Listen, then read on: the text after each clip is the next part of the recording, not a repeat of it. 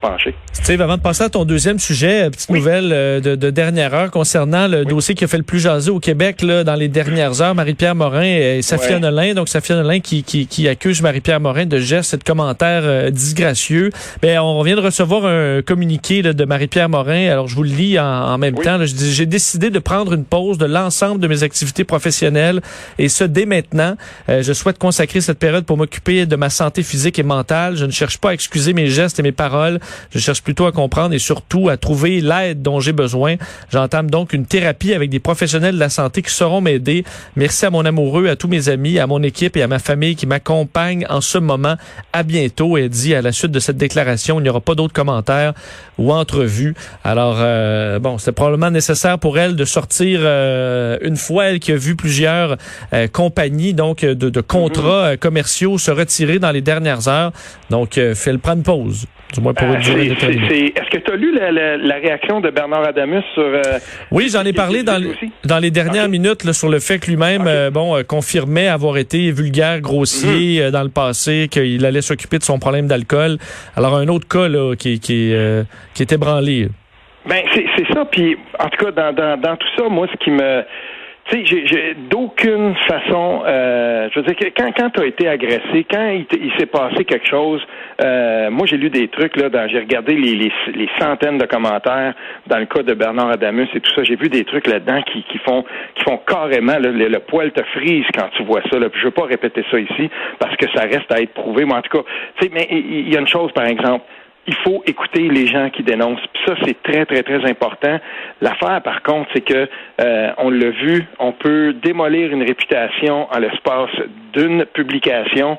Euh, puis ce, modus operandi-là, de la façon dont ça fonctionne, les dénonciations sur les réseaux sociaux, en tout cas, j'aime beaucoup l'angle que Hugo Dumas dans la presse a pris ce matin pour parler de ça, un texte qui a été publié ce matin.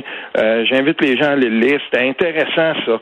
Mais plus loin que ça, j'irais j'irais jusqu'à dire de faire très attention dans un cas comme celui-là. Puis je comprends qu'il y a des gens qui, qui ont probablement vu là l'occasion de laisser aller un morceau qui était, qui que, que tu gardes en dedans, puis que c'est difficile. Là. Puis les gens qui ont été agressés, les gens euh, qui ont subi des, des, des agressions auprès de, de personnes qui ont peut-être un profil un peu plus public, on va comprendre que peut-être que pour eux c'était l'occasion de dire ben faut que je me libère de ça.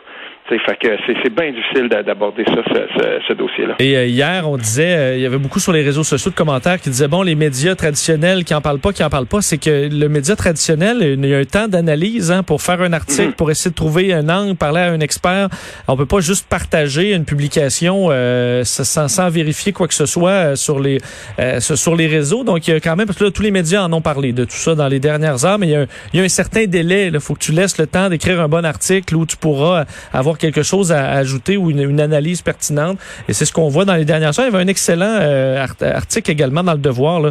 Oh, un autre mouvement pour briser le silence, bien Mhm. euh, bien dosé, où on explique, on parle à différentes personnes, la nature de ce mouvement-là, les limites aussi. Alors, euh, faut, faut, euh, je pense que ça, ça mérite parce que tout n'est pas, euh, effectivement, euh, c'est c'est bien que les, les, les, les victimes parlent. En même temps, tu veux quand même pas ouvrir euh, un monde sans aucun procès ou euh, où c'est le- le- les réseaux sociaux qui, qui décident de ton avenir d'un seul coup, d'une seule publication. Donc, euh, il y a les deux. Là. Tu veux appuyer les, les, les, les gens qui ont souffert, les gens qui ont été abusés, les gens qui ont vécu des, euh, des, des agressions ou du harcèlement sexuel. Puis en même temps, tu veux éviter certains débordements sans que ça devienne un free-for-all sur les réseaux sociaux. Parce qu'il y a des listes qui circulent, des listes avec juste des noms. euh, Tu peux avoir le même nom qu'une autre personne. Il y a quand même des dangers de débordement. Alors, des fois, il faut quand même prendre les choses euh, un peu plus avec un certain, un certain recul.